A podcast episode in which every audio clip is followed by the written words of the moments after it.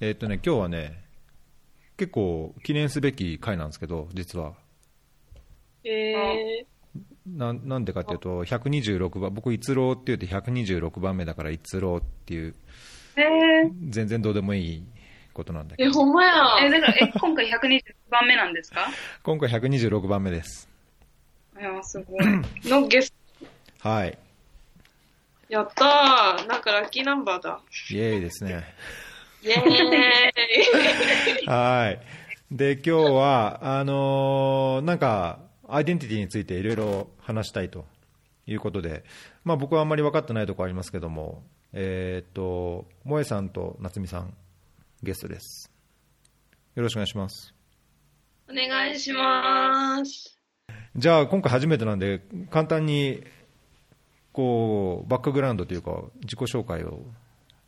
しましょうか、みんなで。はい。私かな？うん。えっとどうぞど、うぞ。山田夏美です。えっと、今はソフト系の開発コンサルで、主にスタートアップの支援であったり、だからソーシャルスタートアップですね。の支援であったり、まあ、新規事業もやってますし、ファシリテーションもやってます。で、バックグラウンドは、あの、開発とジェンダー学で、まあ、興味関心はそっちですね。最近若干瞑想してますけど、でも、でもやっぱ、瞑想、瞑想してるっていうのは、あの、ジェンダーってなんか何にでもアプライできちゃうから、なんかどう、こう絞っていったらいいのかなっていう意味で、なんかこういろいろ考えてるフェーズなんですけど、まあでもファッションはそこです。はい。でそういうナッツ、あの、な、いつもな、なっちゃんって呼んでるけ？ど、ナッツってナッツまあ、ナッツと同じ会社の、あの、佐々木萌えと言います。1ヶ月差ぐらいで入社したんだよね。そそう。じゃあ、ほぼ同期みたいな。うんそうですね。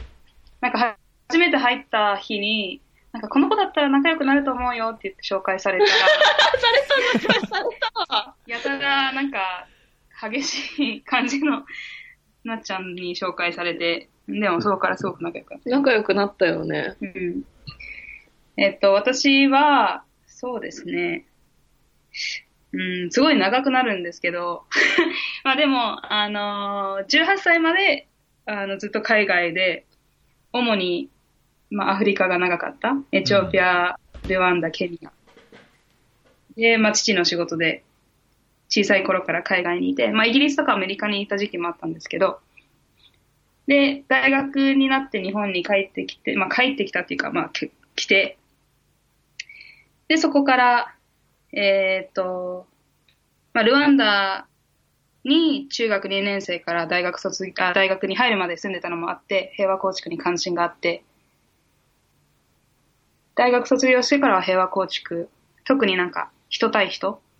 の平築に関心を持って、今はなんだかんだそういう仕事もそうね。スタディツアーとかね。そう。この前ルワンダにで、あの、平和構築をテーマにスタディツアーやったりとか、あの、平和構築の研修プログラムとかを最近実施してます。うん暮らしの中でもがいきながら、プログラムの、暗い何が暗いの？わかんない。平和って難しいなって思いながらね。だから、はでかいんだよね、トピックが。そうそうジェンダーも平和も。なんかすごいコンテキストによるからさ、うん。それだけボーンってね、テーマにできないから。うんだから、いつも二人で瞑想して、二人で会社の後ご飯行って、なんかわーって、二人でうだうだ喋った後に最終的になぜかアイデンティティとかっていうテーマにうん。たどり着くんだよね。うん。それで今日のテーマは、アイデンティティにしようと。そうですね。まあ、単純に私はなんか萌えと、なんかこう、ポッドキャスト出れたら面白いなって思って、で、萌えとやるんだったら、まあじゃあ共通点なんだろうねってなった時に、アイデンティティかな？うん。ってなって、萌え、ポッドキャストでよ、みたいな。ああ、え ーまあいいよいいよ、みたいな感じで。うん。うん萌えはいつも私が何かやりたいって言ったらいいよいいよって言ってくれるから。おうおうおそのアイデンティティっていうのは、その2人がそれぞれ今まで過ごしてきた、あのことと、なんかに日本人であるアイデンティティがどうかっていう話をいつもしてるってこと？うーん。なんかそれもある、それもありますね。うん。なんか、その話で言うと、例えば、まあ今でもあるし、結構どっちかというと私は大学の時の方が感じることが多かったんですけど、なんか、日本人、一応こ、一応じゃない、国籍は日本人なのに、外国人ってなぜか周りから言われる。で、なんか周りに、あ、なっちゃんは、とか、もえ、もえ、もえちゃんって言われてる？もえちゃんは？もえちゃんは、外国人だ、外国人だもんねっていうのは、まあ結構なんか、帰国の子って言われがちなんかなっていううん。気もするんですけど、それって多分誰もがい一時期アイデンティティクライシスに近い状態になってしまう、なんかパワーワードなんだよね。そうだね。なるほど。え、ナツさんも帰国子女というか、海外で長く過ごしたんですか？私も小学1年生から小学6年生はアメリカですね。うん。じゃあどっちかというと、2人ともそういう帰国子女っていうことで、もう日本人っていうよりはその、まあ外国人っていうか、ちょっと普通の日本人じゃないみたいなことをよく言われるっていうこと？うーん。うん。うん。言われますね。あーなんかちょっと違うことを、まあ、例えば私は本当に日本語が言語的に難しいことがあって、まあ漢字ちょっと読めなかったりとか、文章を書くときにちょっと変な日本語を使ったりとか、で、それがまあネタになるのは全然私も慣れてるし面白いなって自分で笑うんですけど、でもね、と時々疲れてるときに、ああ、もう外国人だからね、仕方ないよね、みたいな。なんか若干バカにされてんのかなっていうニュアンス込みで言われると落ち込むっていう。うん。ななんかそれにまとめ込まれる、まとめられるのがうん多分嫌なんですよね。なるほど。なんか、私、山田夏美っていう人間をこう、知ってほしいし、あ、うん山田夏美だからこうなんだねじゃなくって、なっちゃんは外国人だからそうなんだねっていう、なんか、うんえ、全う然ん、私のこと理解してもらえてないって悲しくなっちゃう？なるほど、なるほど。まあなんかいろんな、よくこれも、ナッツと話すことなんですけど、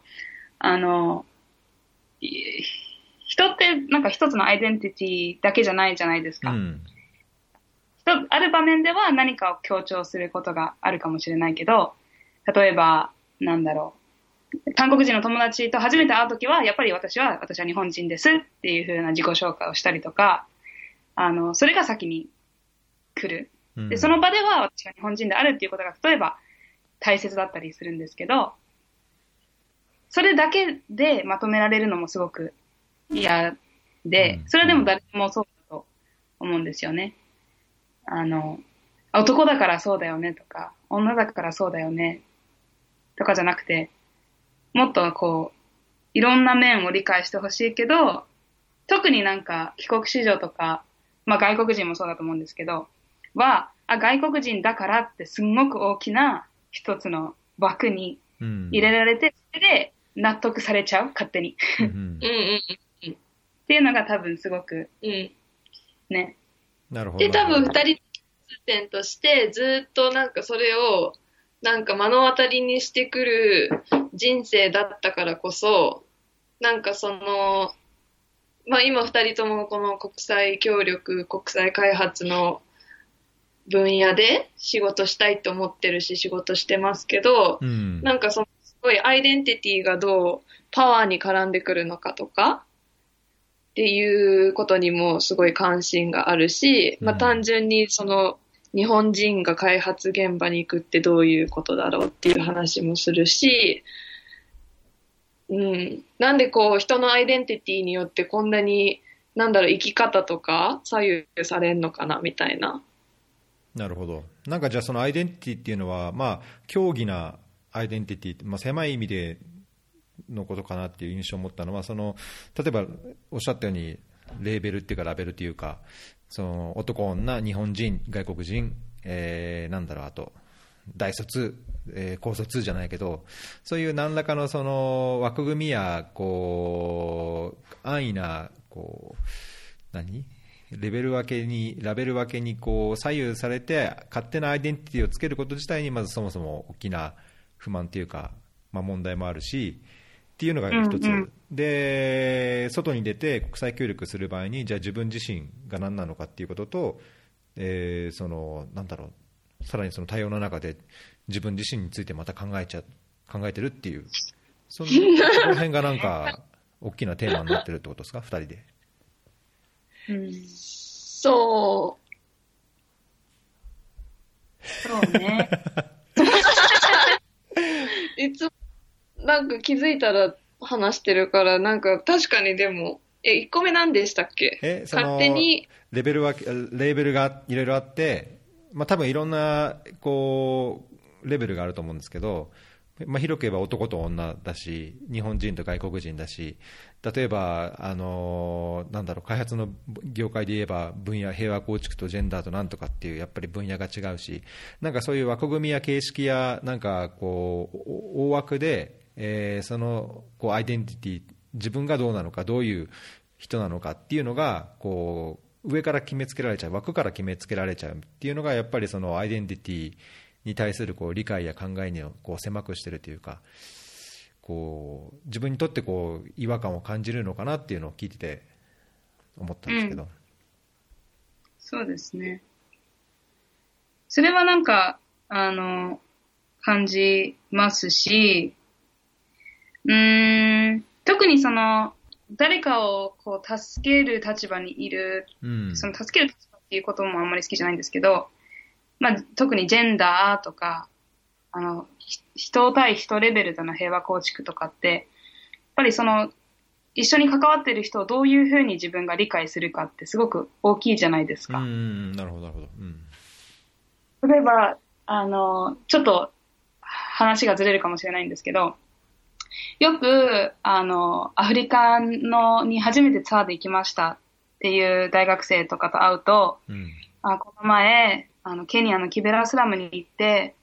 あの、そこでの衛生状況を見て、子供たちが四つん這いで泥の中で歩いてるのを、あこう、よちよち歩いてるのを見て、もうこれは本当にかわいそうで、あの、絶対変えないといけないって思いました。で、日本に帰ってからそのための活動を始めましたっていう、すごくこう、熱意のある人たちと会ったり、ね、話聞いたりするんですけど、うん、本当それは私、素晴らしい、その志だなって思う一方で、あの、私はなかなかそう、そう感情的になれないのは、うん、まあ、今までずっとアフリカで育って、それこそ家の外には、あの、ストリートチルドレンがいて、毎朝、まあ、おはようって言いながら、こう、会話をしてる中だったっていうか、うん、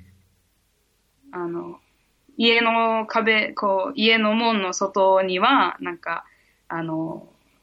母子家庭の子供たちが、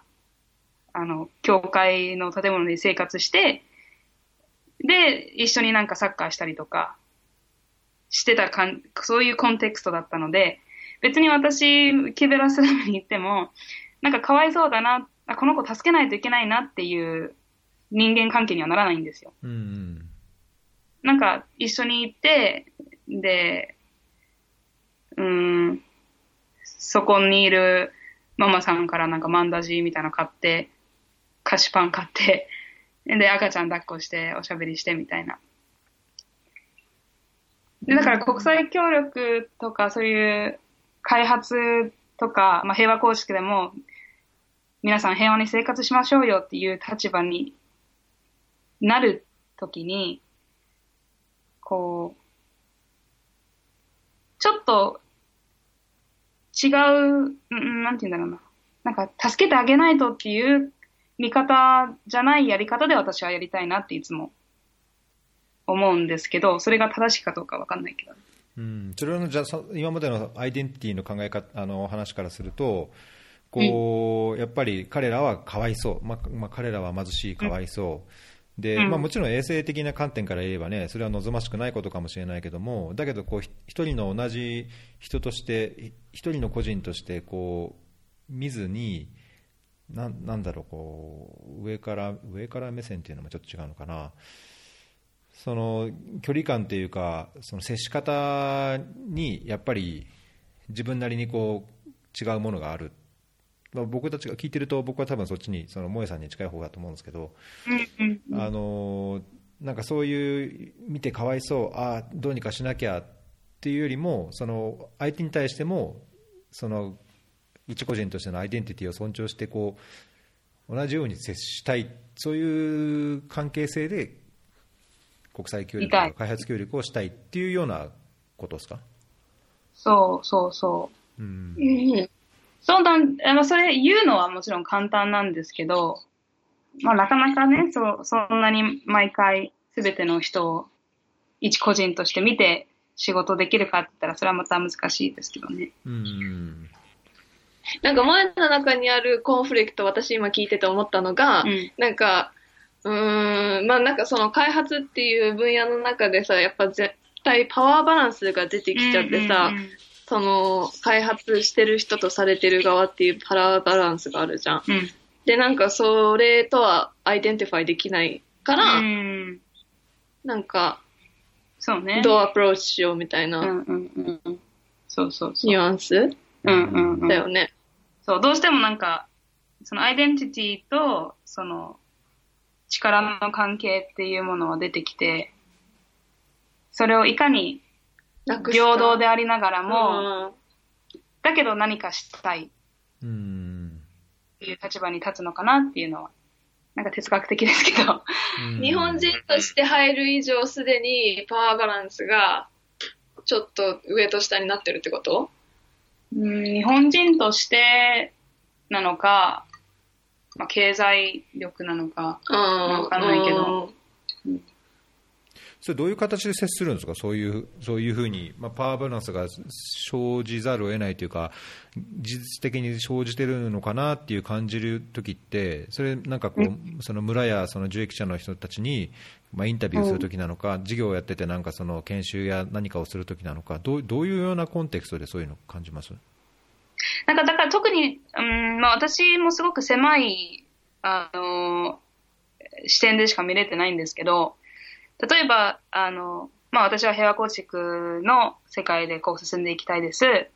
やっぱりそのルワンダで生活が長かったから、ルワンダで平和構築の活動をしたい。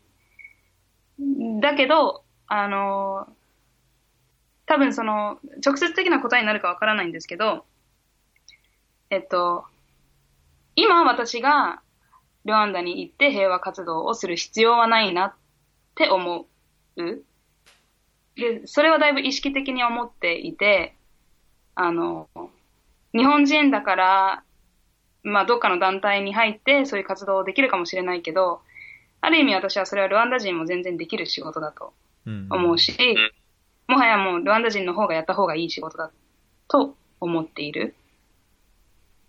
うん、だからこう、前提として私が何かできるんだっていう前提を持たないこと？入り方？うん。入るタイミング？なのかなって、こ答えにななりました。いやいやいや、えな夏さんはなんかそういう、二人でそういう話をよくしてるときに、やっぱりそのジェンダーの仕事とか、まあ、まあ、仕事としてやってる時とかでも、なんか似たような、なんかこうパワーバランスに気をつけたりとか、アイデンティティにこう注意をしたりとか、なんか相手のアイデンティティも自分に対してこう対する疑問だけじゃなくて、相手のアイデンティティについてもこう考えるようなことってあるんですか？うーん。なんかそもそもジェンダー学ってすごいアイデンティティとすごい、すごい、すごい関係性深い分野じゃないですか。うんなんか、で、私、そもそもなんか、なんでこの分野やりたいかっていうと、なんか自分が identify してるものが、自分を oppress するものになってほしくないっていう大前提があって、うんうん。なんかその女性であるってことを identify してて、それはその人にとって empowering なものであるべきなのに、それがなぜかパワーを奪うものになってるうんうん。っていうものにはなってほしくないし、バイスバーサ男の人にもそうなってないと、なってほしくないなって思うんですけど、うん。ちょっと、クエスチョン何でしたっけ？あいやいや、その萌さんみたいに、あのーなんだろう、仕事の関わり方の中で、アイデンティティっていうのを自分でどう考えてるのか、仕事と仕事する際にその距離感とか、自分の中でのこう、なんだろう、注意してるようなところ、まあ、2人でそういう話をしたとき、どういう話してるのかなと思って。なんか私は、すごい、うーん、何なんですかね。なんか多分、それこそ小さい時に、いろん、なんかその自分の親が育ったカルチャーとは別のカルチャーで育ったっていう、なんかその、例えばアメリカにいた時も、小学校、学校に行ってる間は、学校のアメリカの文化で自分は生きていかないといけなくって、家帰ったら全然違うカルチャーが待ってるんですよ。うんで、その、カル、その、全く違う文化圏を、なんか、スイッチできるっていうのは、なんか自分にとってすごい、うーん、武器だと思ってて、なんかその、この開発とか国際協力の仕事している時も、こう、一瞬自分のアイデンティティ消すじゃないけど、うん。こう、まあ、姿勢の問題なのかな？なんか相手のカルチャーとか identify してるものを、なんかまず学びたい、うん。自分の一部にしたいっていうのが自然と出てくるんですよね。うんだからそれをスキップする人に対してすごい違和感感じるんかな。ああいや、なんか、だけどすごい、僕にとってはすごい面白いな、面白いテーマなんですけど、っていうのは、あの多分うちの子供は、多分その二人のように、なんか、アイデンティティクライシスに後々陥るような生活をしてるのかなと思ってて、で、まあ、おっしゃったように、その学校っていうかね、その家の外では、その行く国々の文化というか、あれだし、まあ、学校はアメリカ系だから、そういうアメリカ系のあれだし、まあ、言葉もあれだし、まあ、漢字も最近、小学校3年生になっても全然、あの漢字できなくなってきてるし、とか、ね、今後どこ行くか、どう生活するかによって、またいろんなこうアイデンティティの問題っていうのは、まあ、本人もそうだし、僕自身もこう親として考えるところはあるなっていうので、そのお二人の話がすごいそういう点で興味深いというのが一つと、あとはその仕事への関わり方というか、向き合い方っていう点ですごい、あのーなんていうのかな、昔僕も考えた気はするんだけど、最近はなんかそこまで考えてないので、なんかそういう点ですごい面白い、なんか、あの興味深い点かな、でととても大切な点かなと思うので、なんか普段のその2人でこう仕事終わって、もうそういう話をだらだらだらだらしてしまう ペースで、気にせず話してください。こっち、僕が気になったことはちょっと。話してって言われたら分かんなくなっちゃうもんですね。あ、そうですか。いつもすごい喋ってる。適当に、適当にっていうか、あの、今、二人の話を聞いた、まあ、感想と、まあ、僕の考えなんですけど、確かにね、僕も昔 JICA にいるときは、なんかすごい日本日本してて。なんていうのかな、例えばそれアイデンティティとちょっと違うけど、なんかその何かの事業をするときにも、いや、日本の、まあ大きく言えば国益だし、場合によってはその日本の技術を生かすためにとか、まあなんかこう、なんていうのかな、求めてるものっていうか目指すところは、いや、この国のお給水率を上げるとか、あの、給人々が安全な水を飲んで、えーせ生活することで学校に子どもたちが行ってちゃんとこうあの水陰性疾患にかからないようにするとか本来の目的はもっとそういう生活的、まあ、社会経済的な改善で人々の生活を良くするっていうことなはずなのに、それを事業の中ですると、いや、日本のこうプレゼンスがとか、ああだとか、なんかそういうとこはどうでもいいんじゃないかなっていうのをよく感じてたんですね。で、まあ、関わる人もやっぱ日本人が多いし、日本人とそこの国の人みたいな感じで、なんか国際協力と言いつつも、まあ、二国間協力だとなんかすごい、うーん、なんだろう、こう、日本、日本、別に日本なんか顔の見えない援助でもいいかと思ってたぐらいだったので、うん、なんかそういう、むしろ僕はその、アイデンティティという点から言うと、本当、何も見えないように、まあ、誰かも分からなくても、本当に現場でかい状況が改善するんであれば、あのまあ、それが目指すところなので、あのまあ、おっしゃるようにこうじ自分はこうなんだろう真っ白というか、どこの誰かも分からないでもいいかなと思ってた時もあったんですね。だけど、個人としてはやっぱり、ね、僕がいるからこそできることもあるだろうから、まあ、自分なりにできることを自分なりのこう作れる関係性の中で仕事をして折り合いをつけていこうっていうのが、一度、なんか一回仕事してバーンアウトして、もうこの業界やめようって戻った時には、その自分なりにできることを自分としてやろうっていう、まあ、なんかそこは、それは多分僕は僕なりのこうアイデンティティを自信を持ってこうこう持ってた時なのかなと思うんですけど、10年ぐらい前ですけど、で今、その国連に入って、なんだろうな、なんかそういう、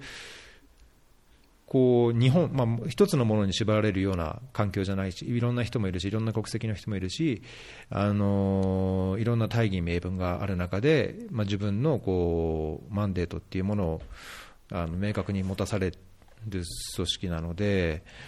なんか今までと違って、もっとこう課題とか、その本質的な問題に対して、えーちゃんとどう効果を出せるかっていうような傾向が強い感じがしてるんですね。だからなんか今はそのアイデンティティっていう観点からすると、僕は日本人、まあ、その国連のその事務所の中でいる日本人だけども、日本人としてなんかこう変に見られるようなこともないし、あのそれによって嫌に思うこともないけども、だけど今までの経験と僕は日本人であることで、できることをやっぱりこうやっていくっていう意味で、なんかこう自分なりにこうアイデンティティを出してやってるから、あんまりこうなんかそういう、なんだろう、その受益者との距離とか、あんまそもそも現場行かないからあれだけど、こう他の人や周りの人、まあ、受益者や、まあ、相手政府の人も含めて、まあ、その中でこう自分のこう立ち位置とか、自分のアイデンティティみたいなものを考えることって、ね、あんまないんですよ。うん。だまあまあ、僕20、うん大学卒業するまでにずっと日本で過ごして、でその後インド留学行って、でインドで働き出して、でまあ、アフリカ何カ国かに住んで働いて、で転々として、なんかこう、ね、外に行けばマイノリティで、いやしかも日本人でアジア人で、まあ、中国人みたいなふうにバカにされるようなこともあっても、なんかあんまアイデンティティで考えたことがないから、すごいお二人のこう考えが新鮮で、かつ、なんか自分に逆になんか欠けてんもんがあんのかなみたいな不安もちょっと覚えましたけど。でも逆に聞いてて思ったのは、なんかそれこそ今すごい多様な環境にいるから、ううんん、かなって思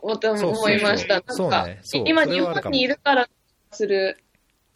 うん。いや、うん、それは同感ですね。僕も日本行ったら多分、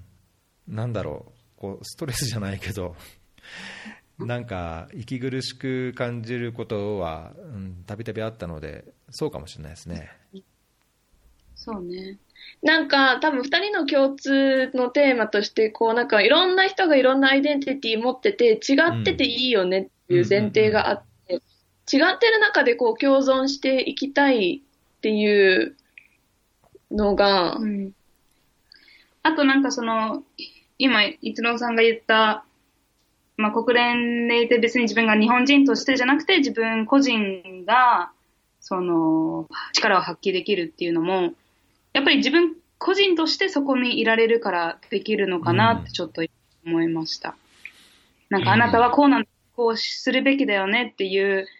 まあもちろんその国連っていう枠組みはあるかもしれないですけど、もっと自由にその自分を発揮できるのかなって、個々がこうはっきりしてるからこそ。そうね、それはあるかもしれないですね、まあ、だ実際は例えば、あのーね、人によっては、それが、まあ、エチオピアとかアフリカの他の国の人であっても、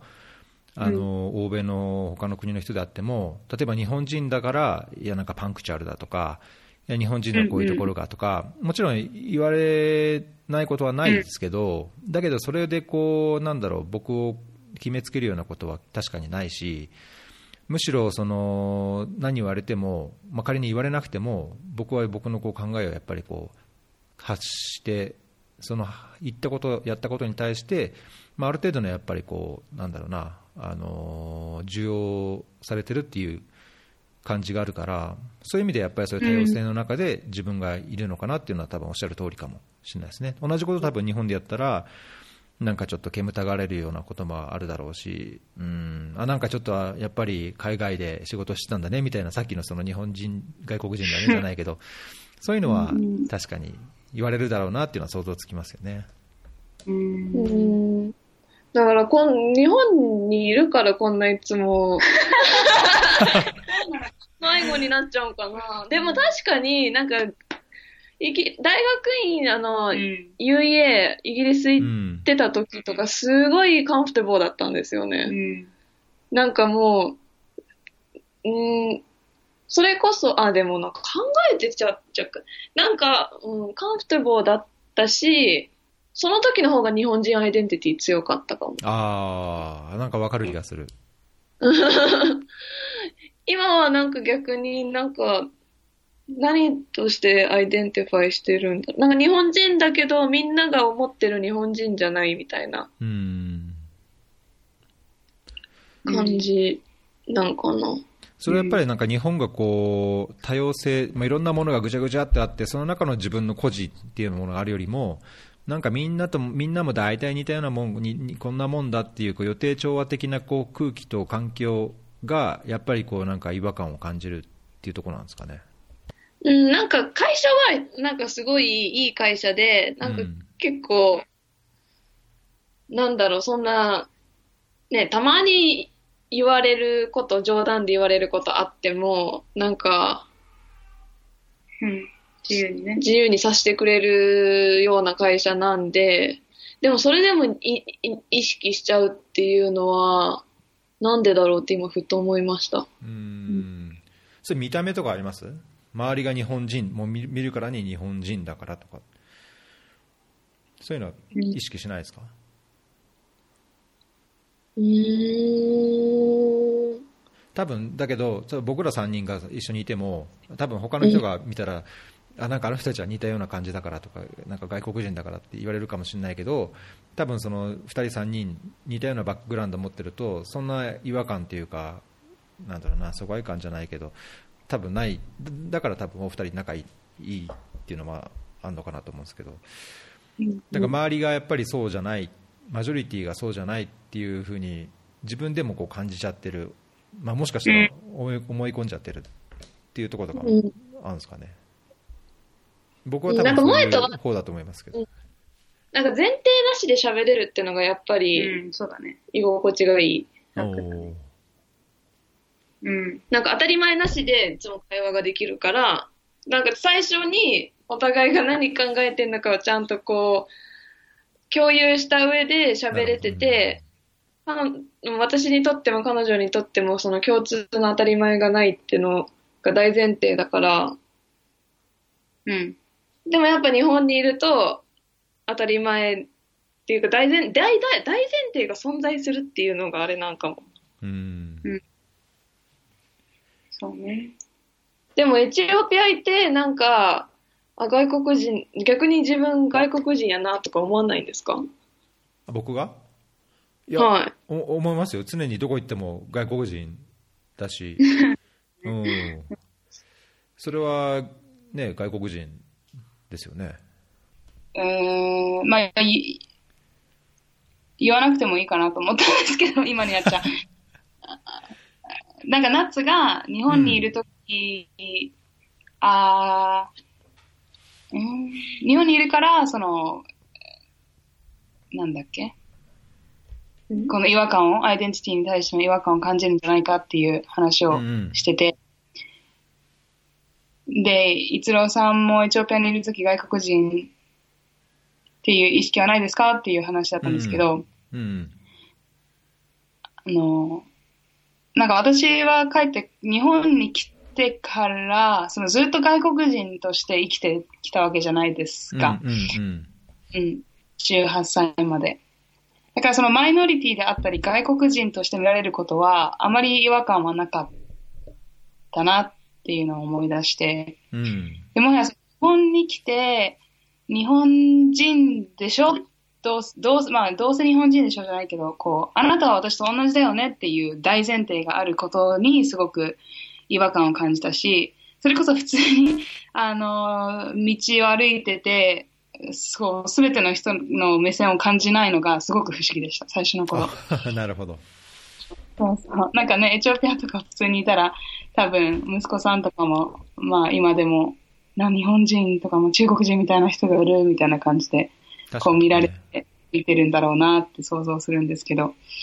なんかそれにずっと慣れてた分、日本に帰ってきたらみんな、こう、私のことなんで見てないんだろうみたいな のはあったなっていう、あの、ことを言おうと思ってた思い出そう、思い出した。思い出したんだね。うん。いや、なんか言語化、いや、なんかね、すごい言ってることもなんかこう、なんとなくわかるし、僕なりにやっぱりこう、すごい共感っていうかこう、同じように感じるところはあるけども、なんかその、じゃあアイデンティティはとかっていうふうに話をしようとしても、なんかいまいちね、言語化が正直難しいというか、なんか、そう。ちょっと今、停電して切れてる間に、なんか二人で、なんか伝えたいとか話したいとか表現したいことはあるのに、なんでこんなに伝えるの難しいんだろうっていう話をしてて、うん。なんかね、なん、うーん、表現できてないんですよね。ね なんか二人でもしてる違和感を、なんかその非言語で、もうなんか認識しちゃってるから、ああ、うんめっちゃわかるみたいなんで、いつも話がまとまるんですけど、なんか、改めて誰かに聞いてもらう、誰かに伝えるっていうことをしようとしてる今、なんかそれを伝える手段がないというか、なるほどね。うん。もうやめましょうよ、じゃあ、伝えんの。伝えんのやめて、伝え、なんだろう。二人の間だとどういうふうにそれをこう、共有してるんですか？なんかさっき例えば言ってたのは、なんかその、うーん、what were you saying? 今今？今今言ってた、you were saying that, なんだっけ？ああ、そうだそうだ。その、えっと、まあ、やっぱりなんか、えーこういう仕事って何かこう正しいと思うものがあってやるじゃないですか。うん。うん、助けるべきだとか、あの、こういう生活は誰もするべきじゃないとか、うん、人はもっと人を大切にして生きるべきだとか、うん。で、それって何かに基づいて私たちはその判断とか、その正義感を持つと思うんですよ。うん。だけど、意外と、で、その、その正義感を持ってるからこそ、どっか全然違うところに行って、誰かのために、あこう、自分の時間とか、ね、自分の家族まで連れてどっかに行くとかあると思うんですけど、例えば私の場合は、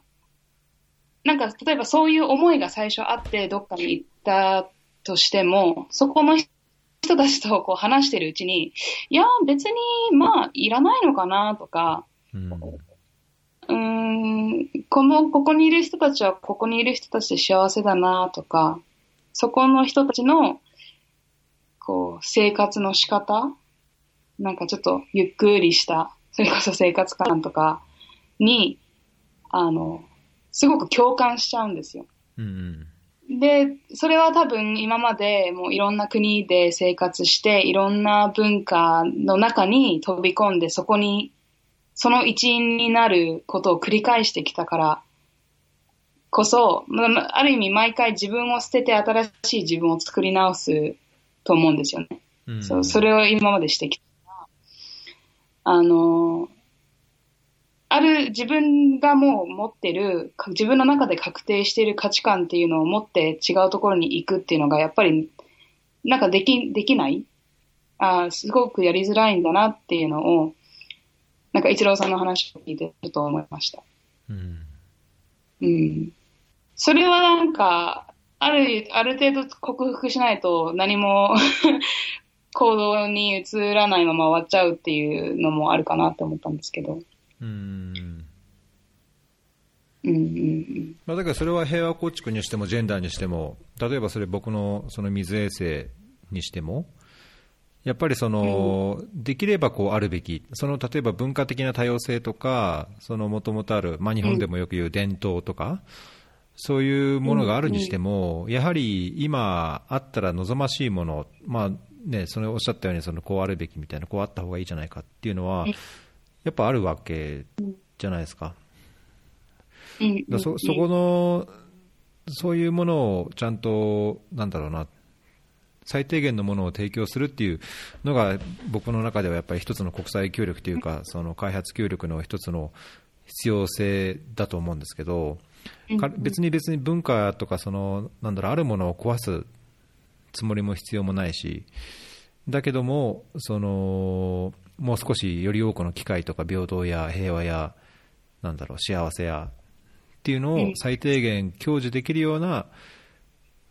ものを作る、まあ、そういうことをできる享受できるようにな枠組みを作るのがなんか国際協力かなと僕思うから、あんまりだからその現場に行っても仕事をしててもそういうなんだろうな自分の悩みがないっていうのかな。うんうん。うんそうね。なんかその最低限なものは、なんかわかり、わかりますっていうか、うん、なんか綺麗な水が飲みたい、ない、ないと病気は減らないですよねっていうところは、なんかこの生活レベルで必要なものだから確かにその場合はあんまり葛藤ないのかなと思ったんですけど、うん。二人とも人材育成とかに、あの人材育成とかに携わってるからなのかな。なんか行動変容を伴うような何かをそ外部から来てやってることに対して、なんかこう疑問があるってことですか？ああ、確かに、すごい今、うまいこと言語化してくれた。なんかそうかも、すごいソフトな部分であって、すごい文化とか生き方に密着してる分野だからこそ、なんかいつもちょっと迷いとか、こう完全に言い切れない自分がいて、なんかそれにすごいいつも悩んじゃう。うん。いや、だけどなんだろうな、うん、いや、わかる、わかるところもあるけども、例えば水、水で、えっ、と、なんだろう、こう、村で水を汲むというと、例えばアフリカだとハンドポンプで水を汲みに行って、で、その水を汲みに行く仕事が大体女性と、まあ、女の子とか、まあ、男の子もいるけど、子供の仕事になってることが多くて、まあ、そうすることで、例えば教育の機会が減るとか、女性の労働、家事労働に負担が多くて、あのーなんだろう、その家庭内でのそのジェンダーの差別が起きやすいとか、まあ、いろいろやっぱりあって、じゃあ安全な水にアクセスして、そういう水陰性疾患を減らすっていうことを目的に何か施設を作ったり、あの啓発活動をすると、やっぱりそれに応じて、良くも悪くもいろんな変化が起きるのは現実だと思うんですよね。で、例えば女性だけにそういう労働をするんじゃなくて、ちゃんともっと平等にやるべきだっていうと、女性にしてみれ見たら、もしかしたらその井戸に集まって、みんなでまあ30分でも1時間でもあの歩いて、井戸に行って、その井戸端会議をして、することがやっぱり女性のこう、なんだろう、楽しみの一つでもあることもあるし、もしかしたら、その設備や制度を変えることで、もともとの今までの女性、まあ、お母さんなりおばあちゃんなりが享受してたものを、もしかしたら子供たちの世代はしなくなるかもしれない。まあ、そしたら文化とか生活様式もあの少なからず影響も受けるので、そういう変化っていうのは、まあ、ハード面でもソフト面でも、やっぱり起こるのは仕方がないというか、起こることはあるとは思うんですよね。だけどそこは、うんだけどそれこそそのその本人たちのアイデンティティの問題で、なんかそこにやっぱり選択する余地とか、自分たちで判断する余地っていうのを、やっぱりも持ってもらうべきであると思うので、なんか、あんまりこうやることがすべて悪い、変えることがすべて悪いとは僕はまあ思ってないんですけど、うんうんうん。そうね。変えることは悪いと思う。思ってない。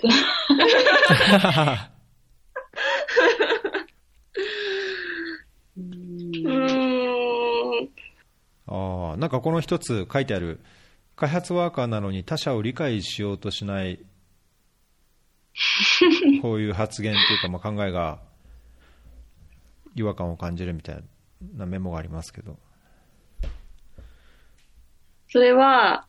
なんかその、その人の姿勢って言葉の端々に出ると思うんですけうんど、うんなんか、相手の生き方とか、相手の考えとか、その人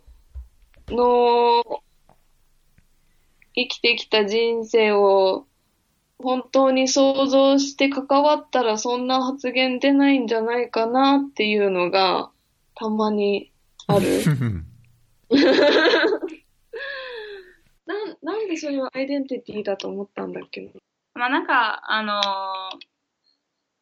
やっぱり仕事でやるときって、あの自分と相手とか自分と現地パートナーとか、そういう風になるから、ちょっとなんか不具合があると、あーなんだろう。それこそなんかケニア人はいつもこうだみたいな発言に、こう、ポロッと出ちゃうことがね、あって、まあそれは人間だからしょうがないのかなとか思いながらも、なんかもうちょっとそこをどうやったら意識を高めていけるんだろうっていうのは時々思いますね。うん、確かにね。いや、僕も、多分そういう、なんだろう、ポリティカリーコレクトじゃない発言をすることもあるのかなというふうに思いながら聞いてた一方で、確かに言うように、そういうのを言ってる、そういう言葉を誰かが言ってるのを聞くと、うん、なんかこう、違和感感じるのもあるから、ね、そういうバランスというか、そういうりなんだろう柔軟性というか、多様性の理解っていうのかな、なんかそういうのは確かに必要そうですね。うん。そういうのって、それこそそういうのってちょっと感じたことってありました？その組織によってなんか多分態度ってどんどん変わるんじゃないかと思うんですけど。いや、それは、うん、僕、まあ、さっき言ったように、その日本の組織と国連とだと、まずそこは違うかなと思うんですね。日本の組織ってやっぱりその単一的ですごい、なんだろう、まあ、日本としての何かがやっぱあるとこは、良くも悪くもあると思うから、うん。うん、そういう、まあなんだろうな、まあ僕も若い頃はなんかそういうおじさんとかね、シニアな人のそういう、なんか半分こう、人権や人道的な観点からこう外れるような発言を聞くこともよくあったし、うん。そういう時はやっぱりこう、違和感、まあ国際協力のそもそものこうね、なんだろう、姿勢がなってないんじゃないかって思うようなこともあったので、うんあのーそれは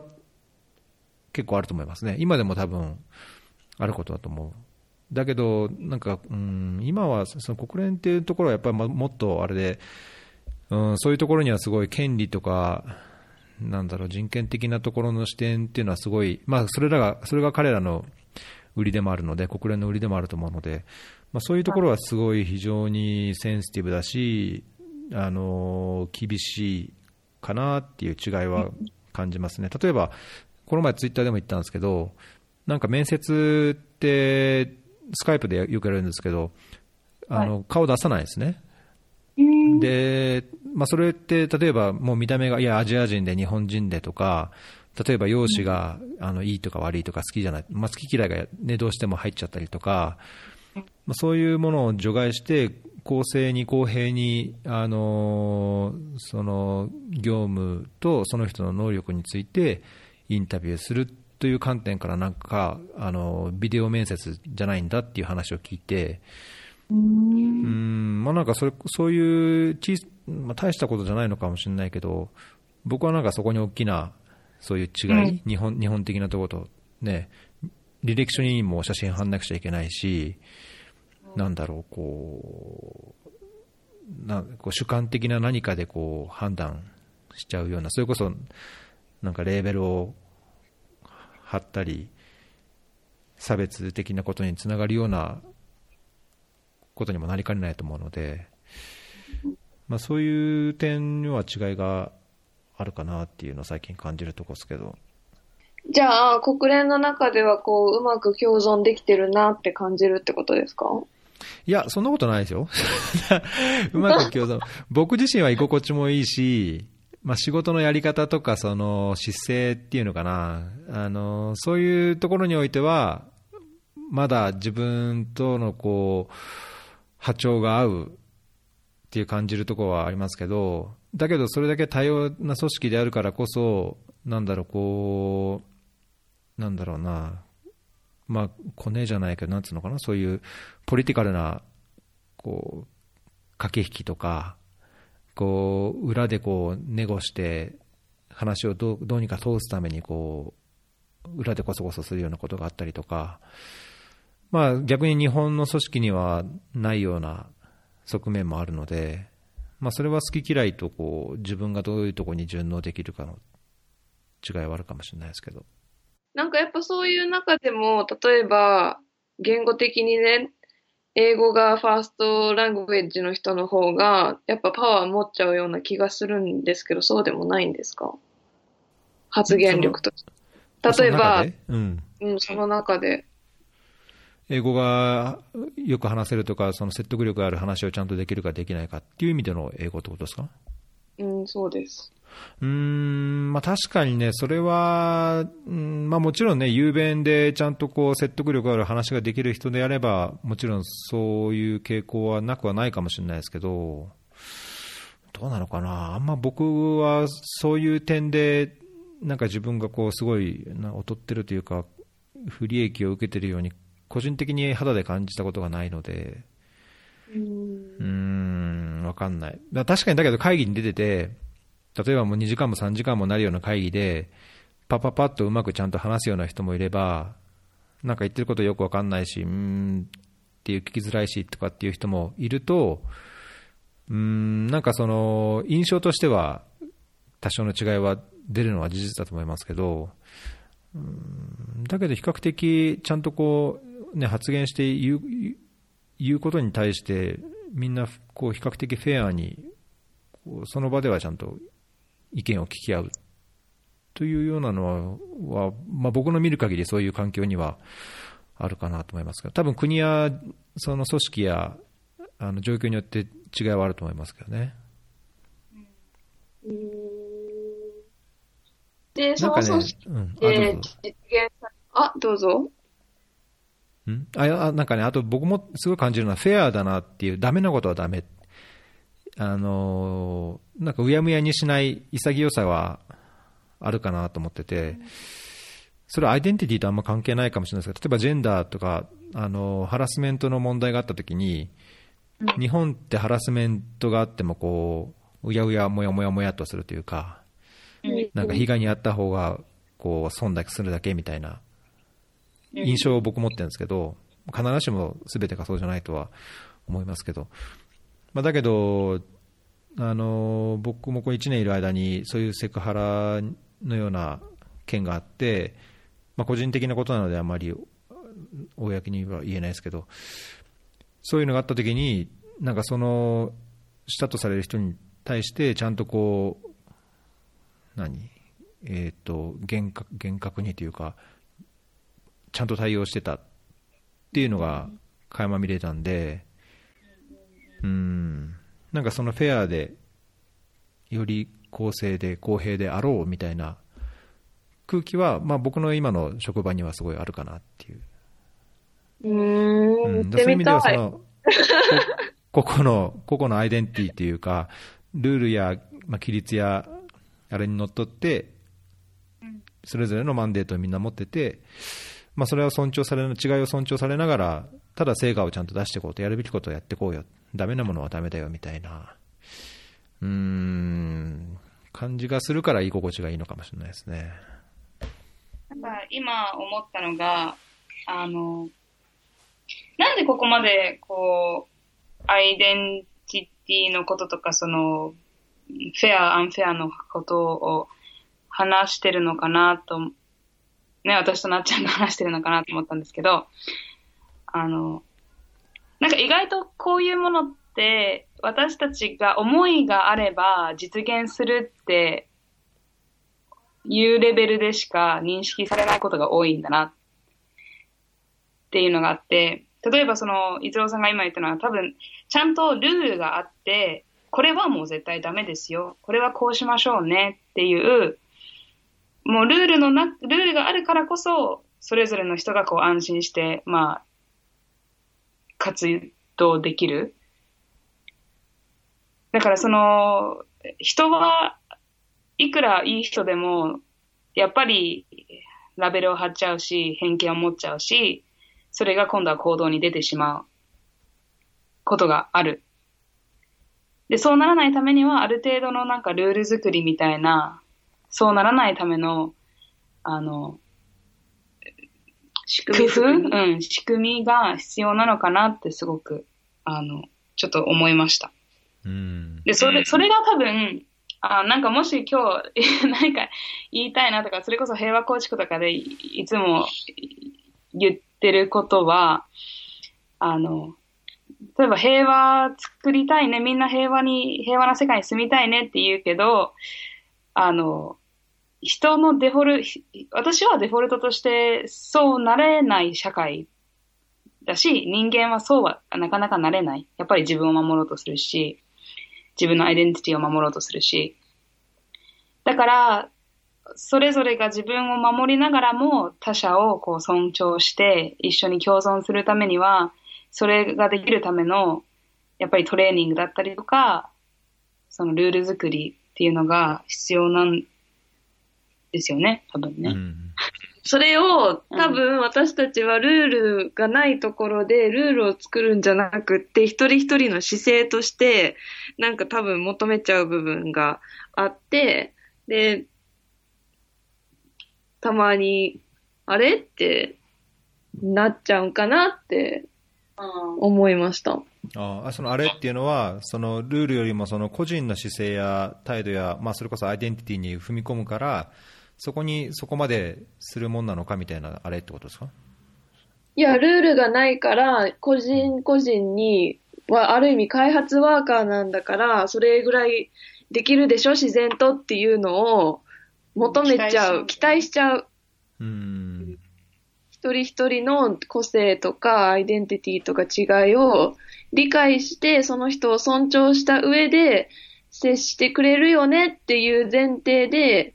こう接してると意外とそうならないこともよくあるから、なんかこう、でもそれはルールがないからなんですよね。そういう仕組みがないんですよ。そっか、そのコンテクストがいまいち分かんないですけど、例えばなんか人権とか何にしたって、あのバクとしてこう人それぞれの権利ってていうものがあるべきだってみんな思うけども、でちちゃんと人権っていう人権宣言にどういうものが人権で、まあ、憲法にも書かれていることもありますし、まあ、そういう意味でいろんなルールや原理、原則みたいのがはっきりしていない、まあ、その平和構築にしろ何かにしろ、そういうものが現場ではっきり共有されてないことが一つの問題っていうことですか？うん、うん。そうね。共有されてなくて、まあ、それをするためには、こういう、例えばこういう発言は気をつけましょうとか、うん現地の人と関わるときは、もうちゃんと同じ人間として平等に扱うことはもう大前提ですよねっていう、その、うんうんチェックインみたいなのが、意外とみんなできるよねっていう前提に立っちゃうんだろうなって思いました。なるほど。うん。確かにそれすごい重要ですよね。あのーなんだろうな、今僕のやってる、今人道支援、開発よりも人道支援の方を僕やってるんですけど、その、緊急人道支援っていうのにも一応原理原則っていうヒューマニタリアンプリンシプルっていうのが一応もう世界でグローバルに定められてるものがあって、で支援する際にはそういうものにちゃんとのっとってやるで各分野例えば水衛生であればその水衛生人道支援の一環としてやる水衛生の支援ではこういうう標準があります、まあ、インディケーターとかスタンダードがいろいろ決められていて状況や環境にかかわらずその受益者のお最低限のニーズを満たすためにこの基準を満たすようにしましょうってやっぱり基本やルールがあるんですね、で接し方もそうだし、受益者のこう権利を守るために、ちゃんとその不平不満があったり、その人道支援といって、やっぱり、ね、あの良くないことが行われることもあのあることもあるので、そうした場合に、ちゃんとそういう問題を顕在化させるようなこうフィードバックのメカニズムを作りましょうとか、やっぱそういうのがあってできることだと思うので、そのなんだろう人の良心やあの一般的な常識、わからない常識をやるよりは、確かにおっしゃるように、そのルールや概念や原理原則やスタンダードみたいのをしっかり定めた上で、その支援する側もされる側も、あなんかこうちゃんとそういうのに理解するっていうのは必要なことかなっていう気がしましたね。なんか今日学んだ気がする。いつも二人と喋ってると、なんかもうぐるぐるぐるぐる回って、で最終的にどこにも話を落とさず、そうだね。なんでこんなことになるんだろうって終わっちゃうんですけど、なんか今日ガイダンスがあった気がします。なんか本当ですか？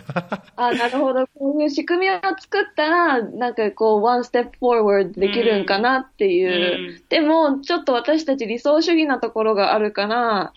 なんか自然と人はそうであってほしいっていうのも、心の底には若干ある。おーえその人っていうのはどその自分そのし開発ワーカー側のことですか？それあい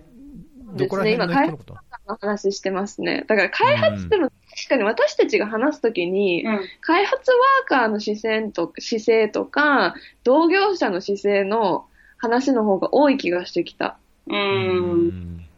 そうね。そこに違和感というか、なんかこう、ズレを感じるっていうこと？うん。違和感、まあ違和感があったりとか、まあ実際、例えば私は、そこまでまだ、あの、まあ現場がどこだっていう話もよくするんですけど、私の場合、例えば、あの、紛争地に行って平和活動をするっていう経験は別にまだないので、うん。こう、まだ自分はそこまで体験していないものを話す。っうん。ていうところで自分はこうでありたいけど、なんか周りはそうできてない気がするよねっていうところで多分、自分の体験としてまだ話せてないところはあるのかな。うん、そうね。いや僕もそれよくわかります、僕も、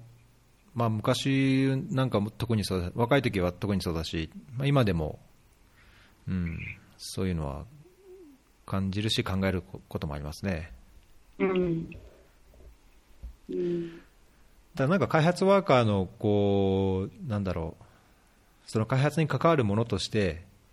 最低限のモラルとか最低限のこう、姿勢とかまあその関わる人に対してあの関わり方とか距離感とか態度とかは違うでしょうけども、まあ、それにしてもこうコアになるところのこうなんていうかな行動規範っていうか原理原則みたいのはなんか明文化されてもいいかもしれないですよね。なんかいろんな本には書かれてるし、いろんな常識としてなんかあるような気はするけど、確かに言われると、パッとこれをリファーするみたいな、あれがないような、うないかもしれないんで。すね。うん。なんかバランスとして難しいなっていつも思うのが、特に SNS とか見てたらすごい皆さんブランディング上手だなって思うんですよ。うん。なんか、わかんないですけど、アフリカでなんとどういう？かとか。あで、それをなんか、それを自分の多分アイデンティティとして活動としてるのだとおそらく思われるんですけど、なんかそれを現地の人はどう思うんだろうとか、なんでそんなにその国に思い入れがあるのに、なんかザクッとアフリカって言うんだろうとか、確かにね。うん、そういうのもすごい気になっちゃう。うん。いや、確かに僕もブラそういうブランディングに対しては、うん、まあちょっといろいろ思うとこはありますけど、でもそこまで。ルール作りとかできないじゃないですか。まあね、うんいや、それに対して、例えば個人がどう、それもやっぱ多様性の一つだと思うんですけど、僕の個人的な考え方というか、その姿勢、こ国際協力とか開発協力、まあ、開発ワーカーとしての姿勢としては、僕は別に見える必要もないし、僕がそのいや水衛星でこうやってやって、これやってますっていうこう表に出る必要はないと思ってて、あのさっきも言ったようにその一番やるべきことはその、まあ、究極的には世界にいるすべての人が常に安全な水を飲めてそのなんだろう下痢で命を落とすようなこともなくトイレ行くときトイレに行くときもそういう性的なこう暴力危険がなく安心してトイレに行って衛生的で健康で安全な生活をして、まあ、それが基盤となってこう自分のこう人生の中であのやりたいっていうチョイスを選べるような環境になるのがやっぱり究極だと思うので、なんかあんまりそういうブランディング、こ個々人がブランディングする必要はそもそもないんじゃないかと思うんですよね。だけど、うんまあ、仮にそういうふうな、ね、人、まあ、それこそ今、ツイッターなんか、まあ、僕もしょっちゅう好きで見てますけど、見てると、うん、そういう人もいるけど、それは僕とは違うけども、うん、まあ、多様性として しょうがないのかなって 思っちゃうとこはありますけどね。うんうんうん、でもその、その人のその行動が新しいソーシャルストラクチャーを作っちゃうじゃないですか。すね例えばアフリアフリカっていうバクッとしたイメージを作ってしまったりとか、なんか本当にその国のその土地の一人の人間がそれを見た時にどう思うんだろうっていう葛藤を私はどうしてもしてしまう。うーん。わかんないですけど、私が多分、わかんない。遠い国の誰かさんが、なんだろう。日本人ブランディングとかしてたらなんか、いや、うーんってなっちゃう気がするんですよね。うんだから僕はなんかそう、そこで大切なのはやっぱりそこで対話を持つというかな、なんだろうな。うん、そこ、多分どちらも、どちら、どちら側も相手方を理解する必要や余地もあるだろうし、どちら側も双方のこう、なんだろう、言い分というか、その、も求めるもの、考えるもの、理想とするものを理解するべきだと思うんですよね。で、ただおっしゃるように、その、何かしら行動を起こすことによって、絶対何かしらの影響や結果が出るとすれば、まあ、それがやっぱり良くない方向に行くんであれば、良くないものだという必要はあるんでしょうけど、うん。なんかそれ、そういうのしましょうよ、じゃあ。そういう、そういう。対話セッシン？ョン。対,、うん、対談っていうか、その、それぞれの考えの共有。まあ、おお互い非難し合っても意味ないと思うけど、うんうん。うん、なんかそれを理解するっていうか、知ることっていうのはまず一ついいことかなと思いますけどね。うん例えばね、ちょっと話全然ずれちゃうかもしれないけど、なんかやっぱり全然理解し得ないこととか、ま、言ってもわからないこと、言ってもわからない人、まあ、共感し合えない人っていうのは多分現実問題あると思うんですよね。それはそれぞれのアイデンティティの問題かもしれないし、あの、心情とか信じるものとかによるのかもしれないけども、なんかこの前、あの、うんと、フラットアーサーって、えっ、ー、と、なんつうの？こう、フラットアースを信じて、フラットアースって知ってます？うんうん、地球は平らだ。地球は、はい。えー、で、あの、地球はもう丸くないと。あの、例えば月に行ったとか、地球は丸くて青い星だとかっていうのは、基本的にはもうコンスピラシーで、あの、そういう、すべて嘘なんだと。本来は、本当のことは地球は平らで、まあ、神が作ったっていうところまではちょっと分かんないですけど、あのそういう心情を持ってる人がいるんですね。で、そういうのを普及しようとしているグループの人がいるんですけども、そういう人たちと一般的な科学者、まあ、あの物理学者でもそうだし、普通の科学者からしてみたら、そんな高等無形な、ね、おかしな科学的にも証明できないことっていうふうに言われるんですが、まあ、一つ、その科学者の中の人が言ってたのは、あの科学的に証明できないからといって、まあ、それは拒絶してたら、まあ、だめなんだと。だから違う、お互い理解できないとしても、そうお互いの違いをちゃんと分かって、えー、歩み寄ることがやっぱり大切だと。でそれで、もしかしたらそのフラットアーサーの人の考えも変わらないかもしれないし、もしかしたらそういう、なんだろう、布教活動からどんどんどんどんその地球はフラットアースなんだって信じる人が増えるかもしれないけども、だけどそこで壁を作らずにこう接すること、お互いをこう、お互いの考えをこう共有して、まあ、その先に進むことが大切だみたいなこと言ってて、まあなんか、なんだろうな、そのうまく言えないですけど、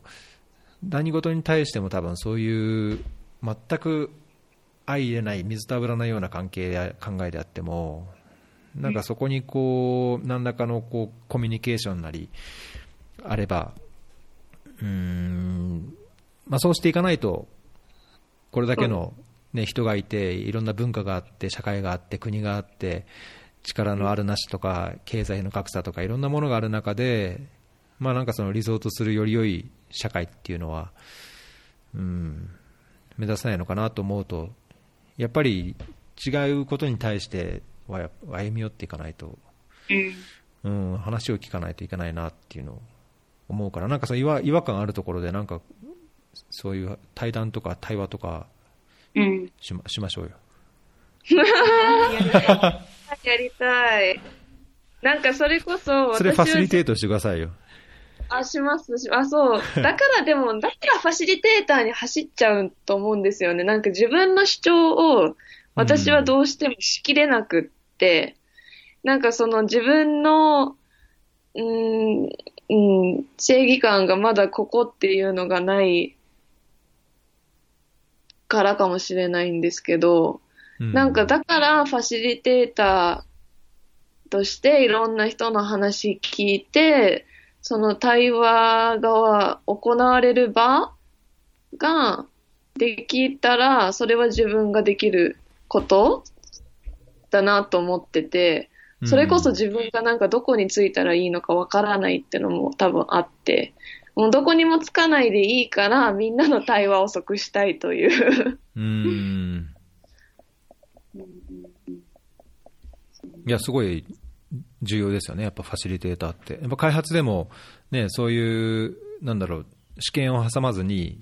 あの全体の利益のために話をちゃんと前に進めて、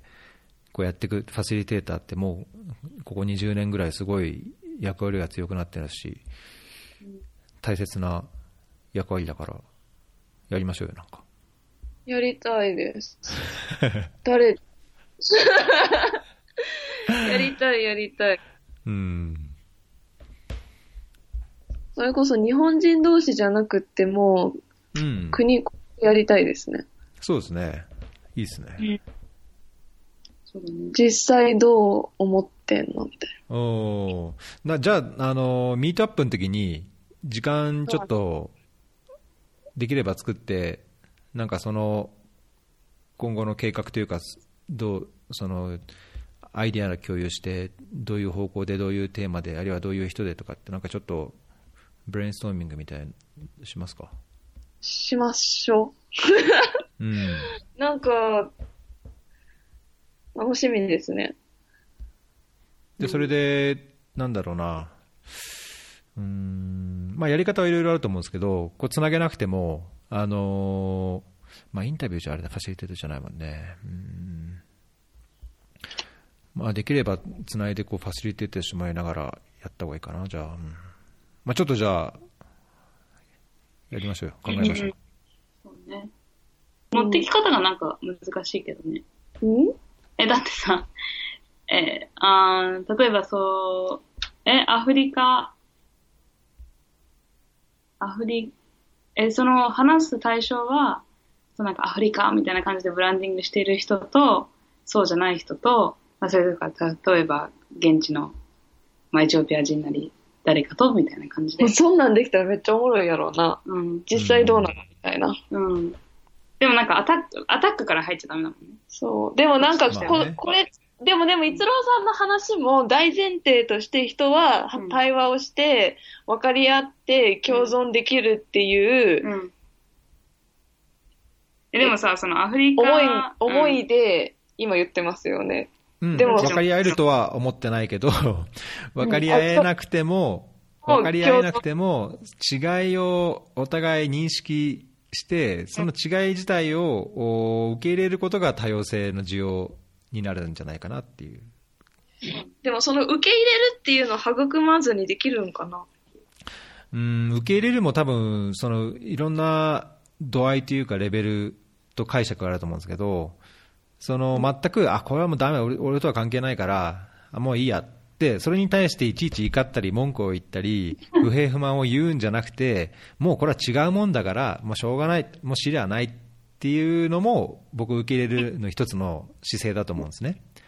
ただそれに対して、なんか日本であるように、なんかこう、匿名でこう、ひどいことを言ったりとか、叩いたりとか、その無駄にしなくてもいいことまで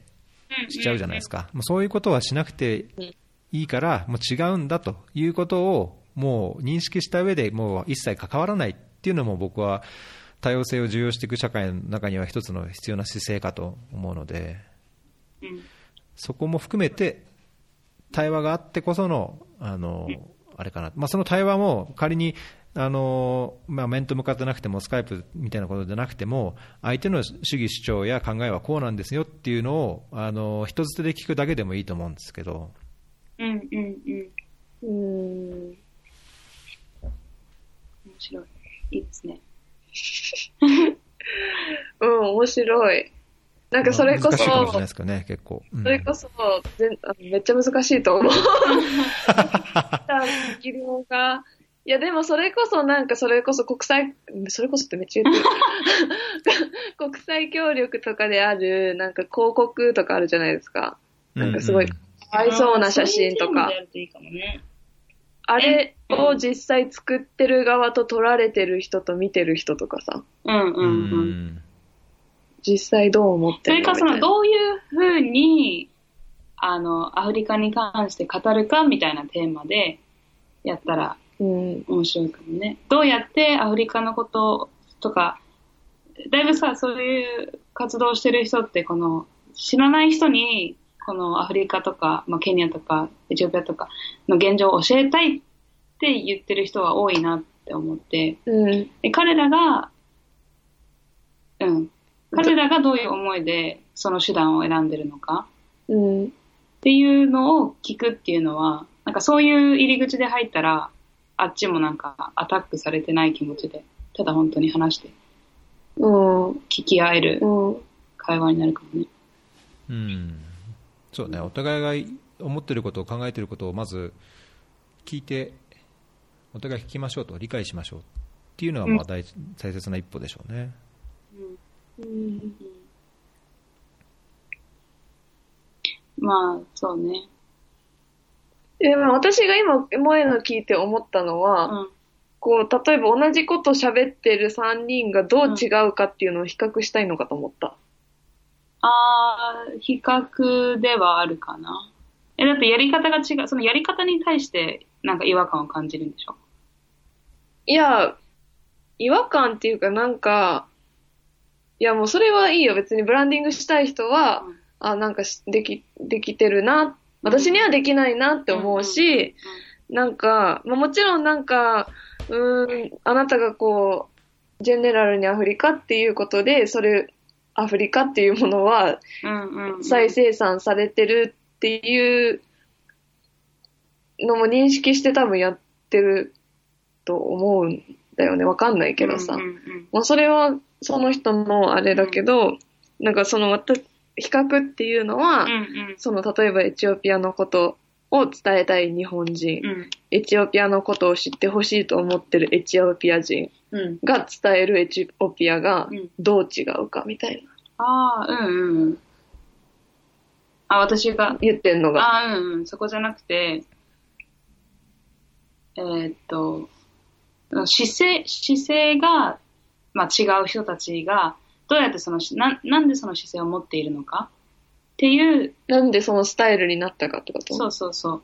ていうのを聞くのは面白いかな。あーただそこにはまあ意識意識がないと難しいけどね。え、うんアフリカじゃんみたいな。あ、まあそれでもそんな人いないでしょいないかな。いないでしょ。アフリカじゃん。いる？わからんけど。そうね。だから、確かに、いろんな人のいろんなアプローチがなんでそこに至ったのかっていう話は面白いかも。うん。でそれはされてないと思う、あと。なんか、私よく、あの、なんか平和構築の、よく、まあ、草の根の、ほ本当にこうコミュニティレベルとか、村レベルでのその和解の活動とかを身近で見てきて、で、それ、その一方を、もっとその国レベルとか政策レベルでの平和条約とか、なんかそういう活動をしてる人たちも知っていて、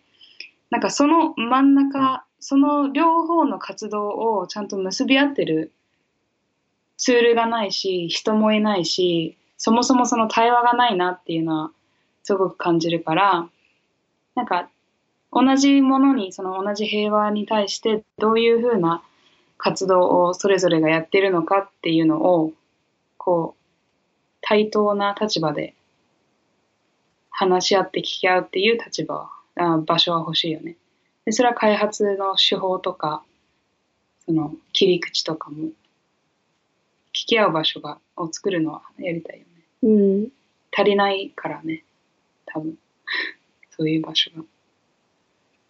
面白い、それ。い。うん。やりたい。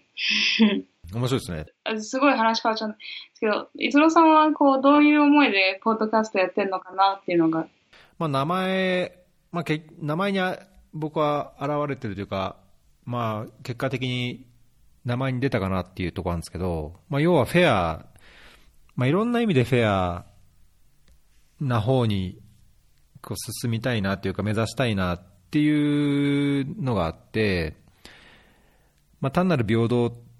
とか公正とかだけじゃなくて、なんだろうな、まあ、つい最近もあのいろんなコメンスメントスピーチを聞いてて、改めて思ったんですけど、なんだろう、ああいう大学の卒業式のコメンスメントスピーチでも、大体共通して、その、なんだろう、ヒューマニティのためとか、すべての人のためとか、社会のためとか、そこに対して自分個人自身がどう向き合うか、何ができるのかとか、多様性を享受してとかって、まあそういう話がいっぱい出てきますけど、やっぱ現実はね、いろんな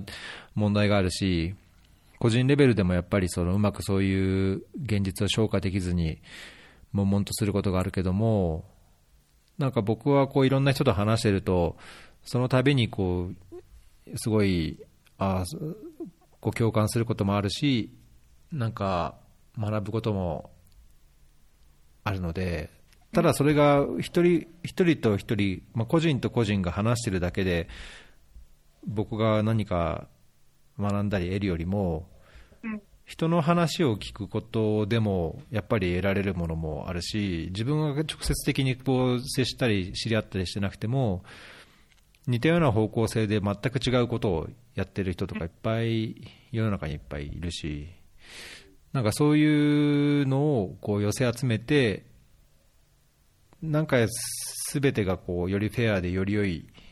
社会というか何かに向かっていけたらいいなみたいのがこうビジョンみたいな感じですけど。うーん、素敵。あそうですか。えー、でも、うん。まあだけどそういう硬い話ばっかしてると、あのー誰も聞いてくれないし、つまんないんで、まあなんかそれをこう、ユーモア含めて、なんかいろんなエピソードにできればいいなとは思ってますけど。あでもいいですね。なんか、やっぱ最終、まあ、その、フェアな世界とか、まあ、私が好きな平和構築とかでも、本当に対話の場を作って人の話を聞く時間を作るっていうのが根本にあるなと思うから、なんかそういうポッドキャストっていうやり方でやってるのは本当いいなと思いました。お、そうですか。出てくださいよ、じゃあ、レレレギュラーで。うん、もうちょっとね。でもレベルアップしていけるかもよ。あ本当だなんか人にやっぱさ、聞かれるって思いながら喋るって全然違うからさ、怖い怖い。なんかそれすごいいい練習になる気がしてきた。確かにね。ぜひぜひ毎回レベル していけんのかな。していけるでしょ。人は成長する生き物だから。うん。えっと、では、ちょっと最後に、あの、イベントの告知をさせていただきます。えっと、8月10日に開催予定のフェアリーミートアップ2019のご紹介です。えっと、2019年8月10日の土曜日になりますが、渋谷にある青山学院大学の隣にあるイベントスペースで、えーこのポッドキャストフェアリー .fm の公開収録を兼ねたミートアップイベントを行います。えっと、公開収録は4つのセッションで構成されていまして、1つ目のセッションは、えー JICA とか国際機関で活躍されてきた直太郎さんをゲストに迎えて、えー国際協力の仕事やキャリアについて、えーお話ししたいと思っています。えっと直太郎さん、まあ、僕もそうですけども、直太郎さんはその在外交換とか JICA、国連等さまざまな機関で、えー機関と現場で国際協力に携わってこられているので、今後、その国際協力の分野で仕事をしたい方や、今仕事をしていて、これからまあキャリアをどうしようかなと考えている方には参考になるようなあセッションになるかなと思っています。で、このエピソードだけは、あのーえ収録後はサポーター限定で配信する予定ですので、えーともしまだサポーターでない方いらっしゃったら、あのサポーターになっていただくか、8月10日の直接会場に、えーお申し込みいただいて来ていただけると嬉しいです。えで2つ目のセッションはですね、えー、と今日のゲストでもあるナッツさんとあとアフリカクエスト編集長の横山さんをお招きしてアフリカとジェンダーとメディアという切り口で、えー提談するセッションです。えーとまあ、国際協力とはそんなに関係なくアフリカ、ジェンダー、メディアという点で、まあ、関心ある方には、まあ、面白いセッションになるかなと思います。で3つ目になりますけども、えー、と3つ目はパレスチナについて、えーパレスチナの料理研究家の菅あずささんを、えーゲストにお招きしてパレスチナって、まあ、よくわからない人も多いかもしれませんけど、まあ、食や文化を通じてパレスチナについて、えー情報発信している、えーあずささんの、えーお話を聞いて、まあ、同時にパレスチナのお酒やお茶を楽しみながら、えー、とこうのんびりと和気あいあいとしたセッションにできればなと思ってています。で、えー最後になりますけども、4つ目のセッションは、えーとサッカーの日本代表名物サポーターでもあるちょんまげ隊長のツンさんをお招きして、東日本大震災後の福島復興ドキュメンタリー映画であります、マーチというのを上映して、まあ、見ていただいた上で、上でえーツンさんが個人でやられている復興支援ボランティアのお話などを、まあ、お伺いしたいと思っています。あの松野さんはその日本の復興支援、まあ、災害復興支援、えー、九州での復興支援とか、あ福島の復興支援、えー、仙台、宮城での復興支援だけでなくて、まあ、ネパールとかエチオピアにも、えー、いろんな支援で行っておられる方なので、まあ、あの国際協力を仕事としなくても、まあ、そのボランティアとかあ支援というのにどう個人で向き合われているかというのいう点では非常に参考になるかと。と思っています。で、えーと、すでにサポーターの優先申し込みは締め切っているんですけども、一般参加はまだ募集しています。えーと、参加費は税別で2000円です。でセッション4つ終わった後に、えー、軽い軽食と飲み物、まあ、お茶やソフトドリンクやお酒で、え、懇親会をしたいと、まあ、ミートアップをしたいと思っていますので、ぜひ、えーと、ゲストの方、あるいは参加者の間で、こう交流を広める機会になればなと思っています。えー、参加の方法や申し込み方法については、えーと、ショーノートにリンクを貼ってありますので、えー、そこからご覧ください。はい。じゃあ、どうもありがとうございました。いい、ありがとうこちらこそありがとうございました。リベンジもお待ちしてます。はい。はい。ではでは、8月にお会いできるの楽しみにしてます。あ、はい、お願いします。はい、よろしくお願いします。